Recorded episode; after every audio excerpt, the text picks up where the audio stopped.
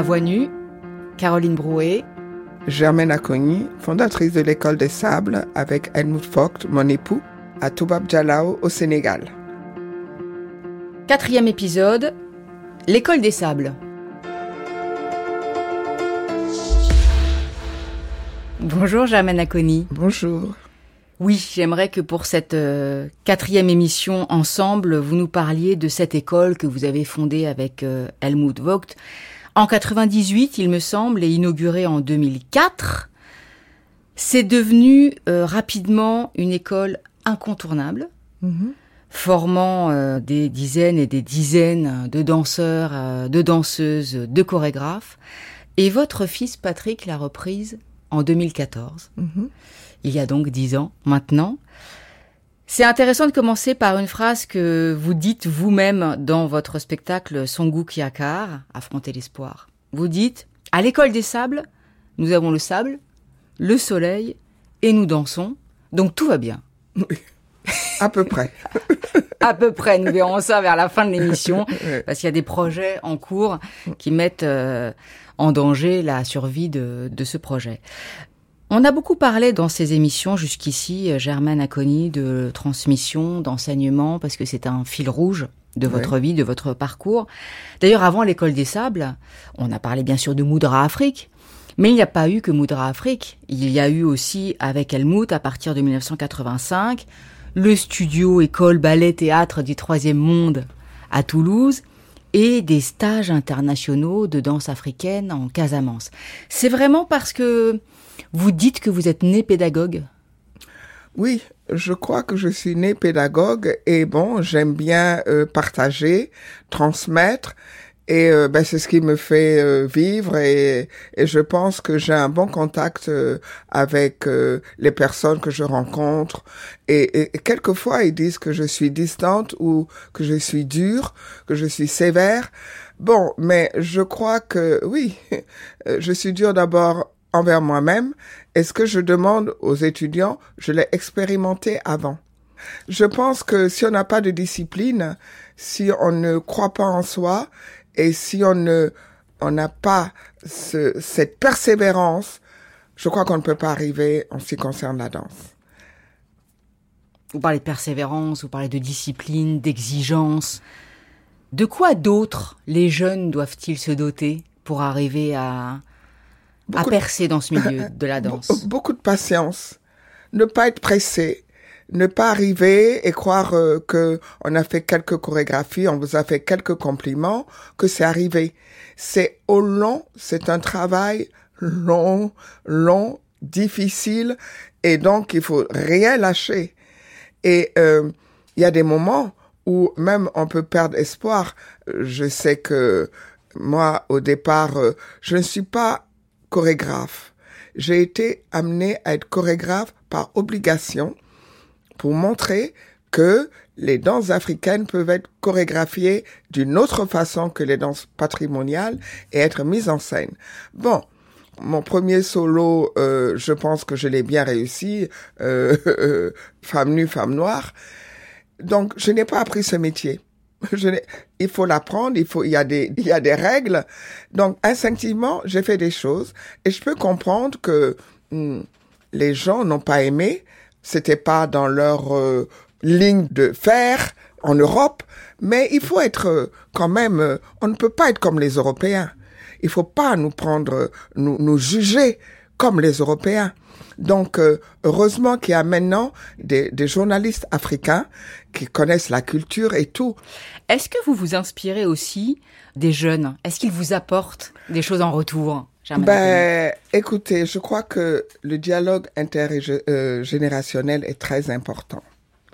Quand je donne des cours, maintenant je trouve qu'un mouvement n'est jamais mal fait, il est déformé. Donc ça m'inspire. Je dis, ah tiens, ça pourrait se faire de cette façon. Ça, ça dépend du corps de chacun. Ça dépend du corps de chacun, surtout s'il garde les fondamentaux.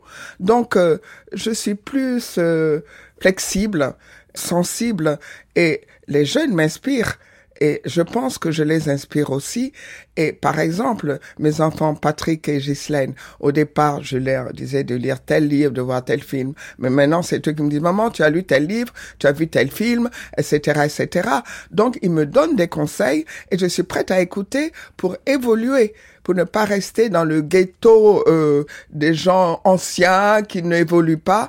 Donc, euh, c'est bien d'avoir ce contact euh, intergénérationnel. Et est-ce que votre danse a évolué avec le temps?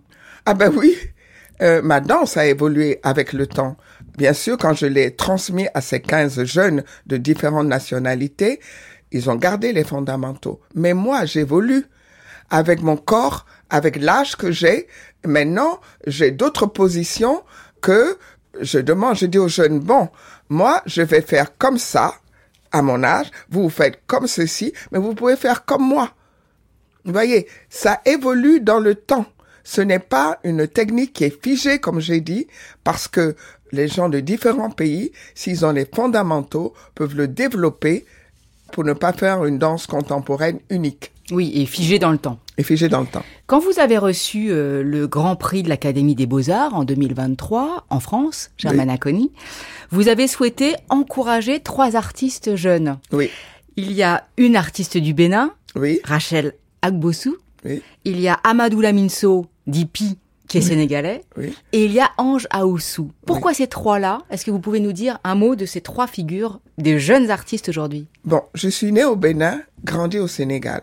Donc, je voulais encourager une jeune femme qui a son centre au Bénin et qui fait des choses euh, remarquables.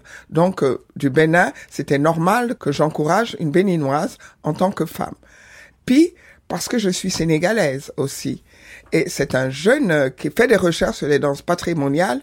Et surtout, quand on m'a rendu hommage euh, au Sénégal, ils ont regardé des pièces, des solis que j'ai montés, parce que moi, je n'ai jamais transmis mes solos.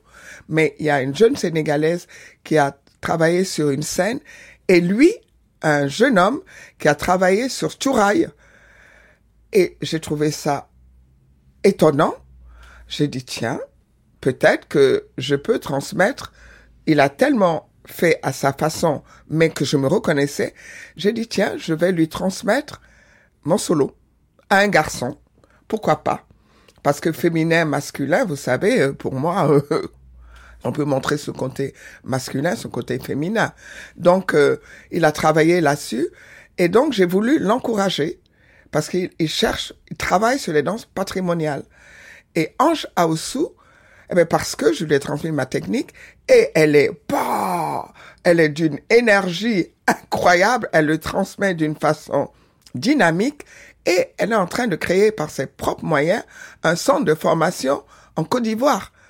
Donc euh, je trouve que d'encourager ces jeunes qui font des choses, qui transmettent, eh ben et le prix de l'Académie des Beaux-Arts, c'est exactement dans l'esprit de l'école des sables pour aider les jeunes.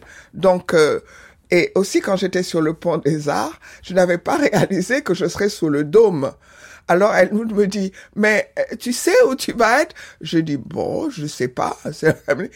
Elle me dit, bah, tu seras sous le même dôme que le président Senghor et euh, le sculpteur euh, Ousmane Sow. J'ai dit waouh, c'est pas possible. Et j'étais très intimidée, bien sûr, quand je suis arrivée et qu'il y avait tous ces amis autour qui ont applaudi. Mais j'étais d'une grande humilité. Je suis descendue et on m'a demandé si je voulais être euh, sur le, le podium pour parler. J'ai dit non, je préférais être à côté de Didier Deschamps euh, que j'ai connu il y a des années et qui m'a interviewé pour dire le discours que je voulais dire, pour remercier toutes ces personnes qui m'ont aidé quand je suis arrivé en France. J'ai commencé à remercier d'abord le président Senghor et Béjar.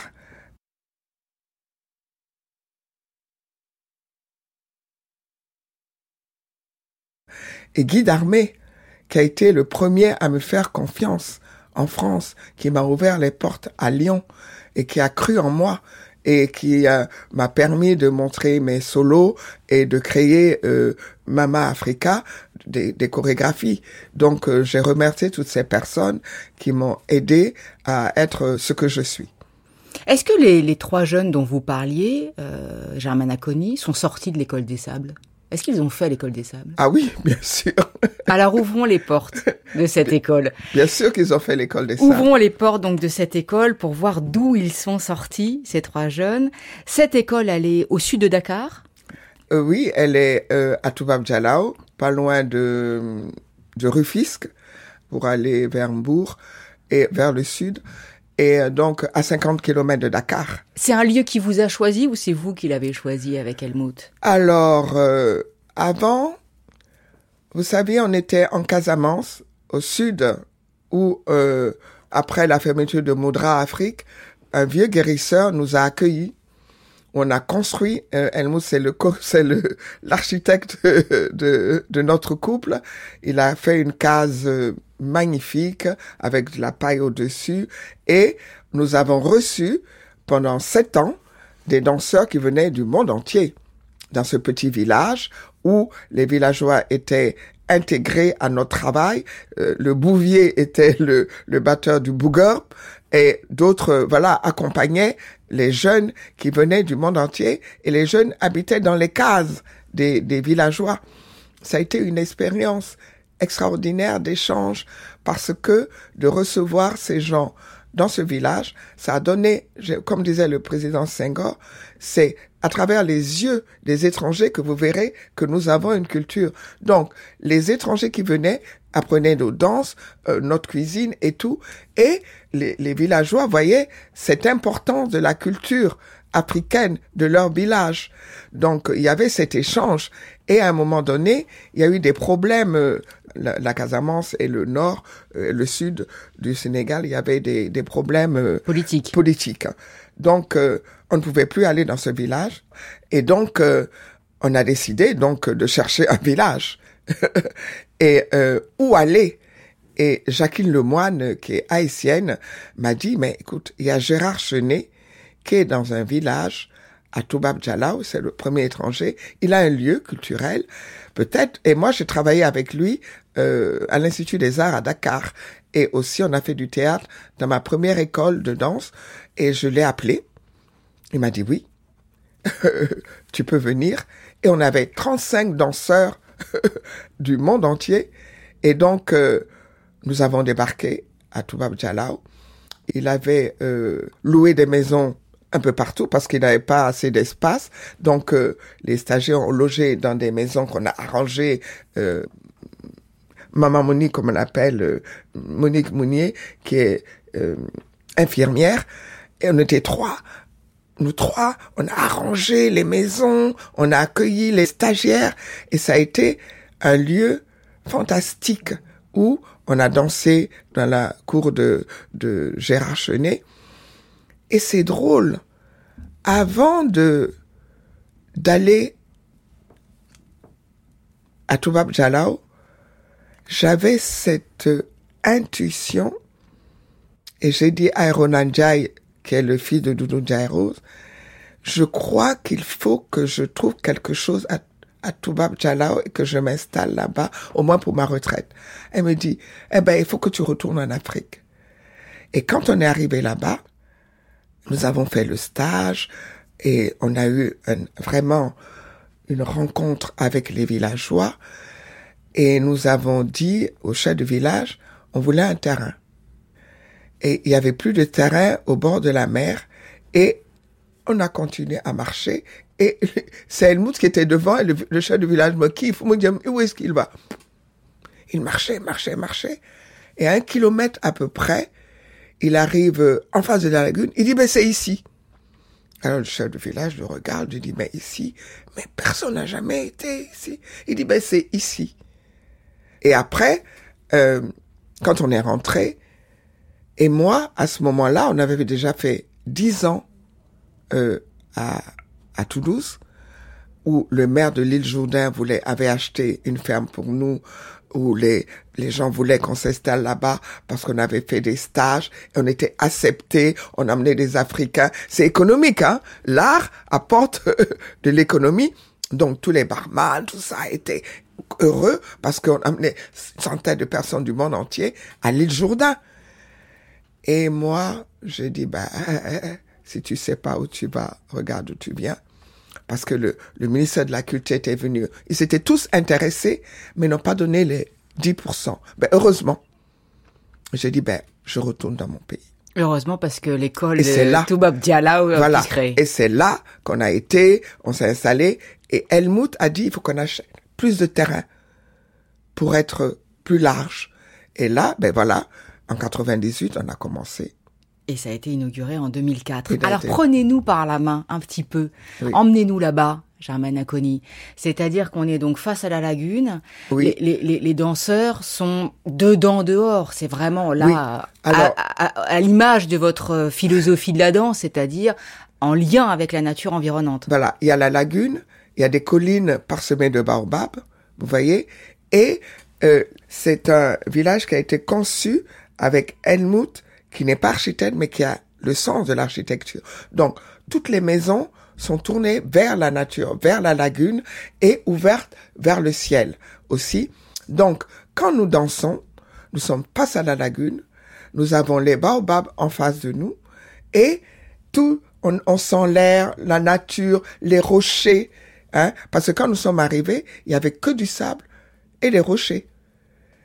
Et nous avons parlé aux rochers, nous avons mis en, contact avec la nature, on leur a demandé la permission d'habiter là. On a fait des libations. Et donc, euh, c'est un lieu ouvert sur la nature, avec le cosmos, comme j'ai dit, on a le soleil sur la poitrine, la lune, ce sont les fesses, et le pubis, les étoiles. Donc, nous sentons, nous sommes vraiment en communion avec la nature. Le cours peut d'ailleurs commencer par une méditation ou une marche dehors avec les pieds dans le dans le sable, les arbres à qui on vous parlez beaucoup aux arbres Oui, depuis toujours je hein. parle Vous beaucoup parlez aux beaucoup arbres. aux arbres. Oui. Et donc vous enseignez ça aussi oui, aux je jeunes. parle beaucoup aux arbres. Et d'abord, avant de commencer, nous nous saluons. On se- on se- on s'embrasse, on se tient dans les bras.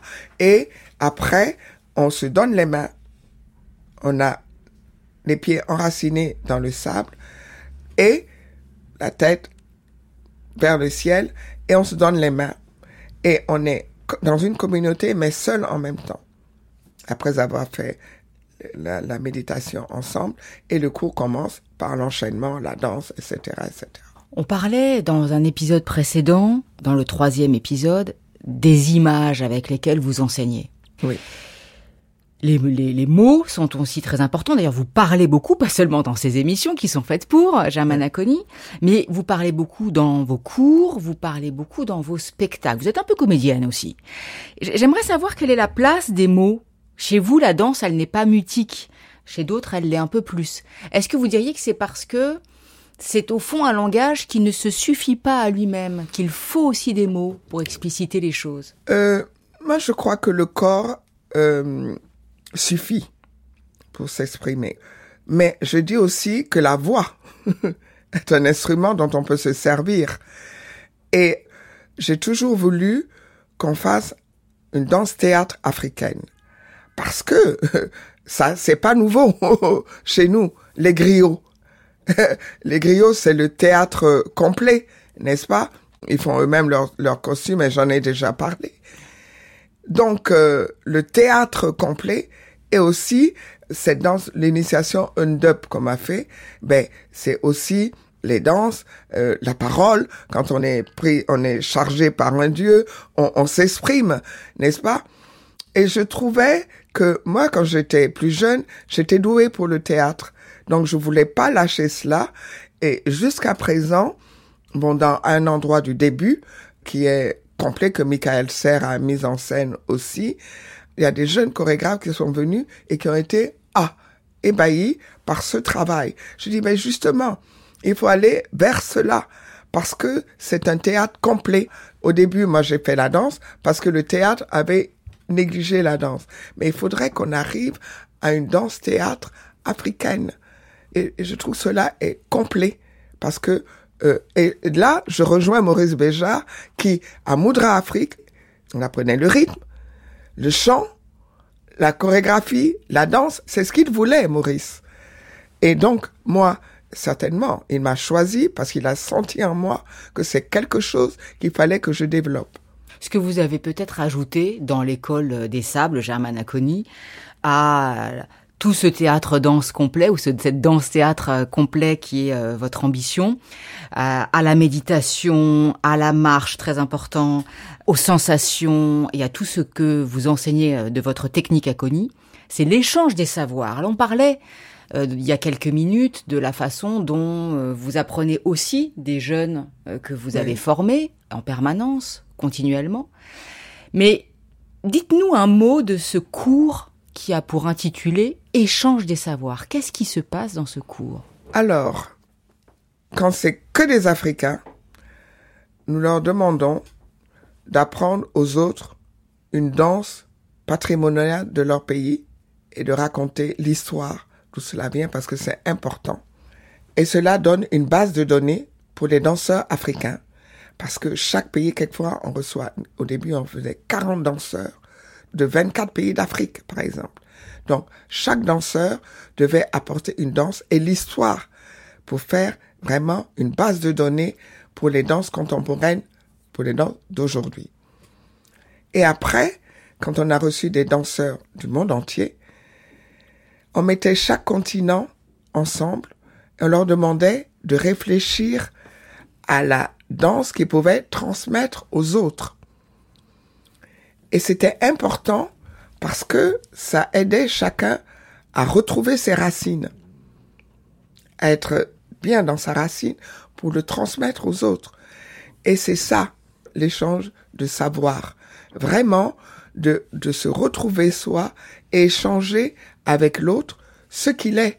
Et c'est justement ça qui peut de voir nos différences et aussi nos similitudes c'est important. Moi, quand j'apprends une danse, j'essaie toujours de voir quelle est la similitude avec la mienne. Parce qu'on a souvent des similitudes et qu'on oublie. Et donc, c'est important, justement, cet échange de savoir, c'est de donner et de recevoir. Voilà. Et, et aussi de voir les similitudes et les différences que nous avons. En 2014, vous avez euh, transmis les rênes une autre forme de transmission, à votre fils Patrick? Oui. Vous avez souhaité prendre un peu de distance, euh, prendre du temps pour vous? Oui, euh, ben voilà, je voulais euh, prendre un peu de temps pour moi et puis euh, je voulais voir, étant donné que c'était mon fils, voir ce qu'il pouvait faire et, et, faire et développer l'école des sables, parce que bon moi, bon lui il a son doctorat dans les arts du spectacle, il pouvait emmener l'école des sables à un autre niveau, n'est-ce pas? Et bon, ça n'a pas trop marché. C'est vrai, il a fait des chorégraphies. Et souvent, les gens disaient que c'était moi. Donc euh, c'est un peu euh, quand on allait en tournée, on disait chorégraphie de Germaine Acogny, mais c'était Patrick Acogny. Donc c'était euh, moi c'était gênant pour moi et pas bien pour lui. Donc au bout de cinq ans, il a demandé à partir. C'était pas facile pour lui, c'était pas facile pour moi, mais je pense que c'était la bonne décision. Et moi, nous, Helmut et moi, nous avons choisi deux jeunes qui ont fait ma technique à Cogny, Alessandra euh, Setin et Wesley Ruzibiza. Alessandra est métisse belge et sud-africaine et Wesley est euh, du, Rwanda. Ces deux jeunes qui ont fait ma technique de danse et ils sont plus proches de moi. On a travaillé et donc euh, ils étaient bon dédiés à l'école des sables, à la technique à Cogny et donc euh, j'ai demandé à cinq jeunes et c'est eux qui ont fait les propositions pour le futur de l'école des sables sur cinq ans. Et eux, ils connaissent beaucoup plus les jeunes professeurs, ils sont plus, voilà. Et donc, moi, j'ai laissé la direction artistique et Paul Sagne, qui est là depuis 15 ans, a pris la direction administrative.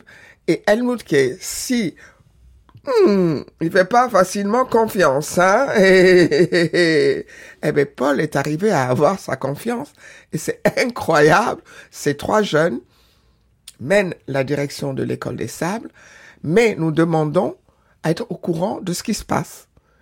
Mais je dis attention, le monde entier vous regarde. Nous, on est tranquilles. Ils ont la pression sur les épaules. Voilà, ils ont la pression sur les épaules, mais ils s'en sortent très bien. Ils s'en sortent très bien, et si on reprend la phrase du début, à l'école des sables, nous avons le sable, le soleil, et nous dansons, donc tout va bien, sauf que, il y a une menace il y a une menace qui est une menace économique et politique à la fois, avec le projet d'un énorme port à conteneurs qui menace à la fois la pêche artisanale du village et tout l'écosystème de la côte. C'est le point de départ d'une pièce que vous avez montrée au théâtre de la ville à Paris en décembre 2023, mise en scène par Michael Serre, oui. Diallo Project. Mhm. Où on est ce projet d'énorme port qui a eu beaucoup de contestations. Il y a eu des associations et, la pièce le montre aussi. Hein. Oui. Alors, nous, c'est sous notre nez, notre maison est en bas. Euh, ils ont commencé les travaux dans la lagune. Bon, ils ont... Voilà, comme dit le jeune de Toubab Jalao qui dit euh, on ne peut pas se battre contre l'État. Ils ont mis la première pierre, c'est vrai, et la lagune a été labourée comme ça. Et pour l'instant, on ne voit pas ce qu'ils vont faire là. Il paraît que les conteneurs vont être là. Et nous, malheureusement, on ne peut plus passer pour aller à la mer. Et donc, euh, depuis quelque temps, nous, on part, on prend la voiture, on va marcher au bord de l'eau, on voit, voit que c'est interdit. Ils mettent des pierres énormes dans la mer, ils vont faire un ponton.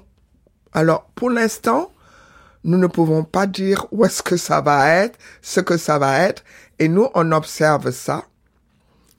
Pour l'instant, on ne peut rien dire. Il y a le ponton, les travaux ont commencé, malheureusement, les pélicans ne viennent plus. Donc euh, ça, c'est une grande tristesse. Et nous avons créé ce collectif avec Amadou Lamine Sall, qui défend, qui est un poète extraordinaire, on a rencontré le directeur du port, il a reçu notre collectif. Parce que nous venons 200 hectares de poumons verts. Pour donner un exemple, on ne peut pas être contre l'État, mais on veut être en harmonie. N'est-ce pas? Il y a des artistes qui sont là et des gens qui cultivent. Hein? Je peux pas les nommer tous là, mais on est en train vraiment de dire qu'on voudrait un exemple de port propre en, en, nous, en nous donnant ces 200 hectares de poumons verts. Donc c'est un combat en cours en 2024. Germaine Aconi, vous dites que vous ne pouvez rien dire, mais vous pouvez en parler, notamment par le théâtre et par l'art. La politique, la danse, ce que peut la danse, le pouvoir ou les pouvoirs de la danse, du théâtre et de l'art, c'est ce que nous verrons dans le prochain épisode, l'épisode 5, L'élu noir. Merci Germaine Aconi. Merci à vous.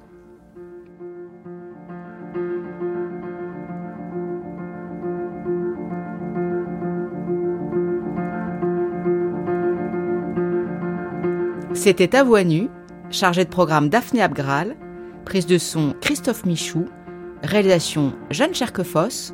Une série de Caroline Brou est disponible sur le site de France Culture et l'application Radio France.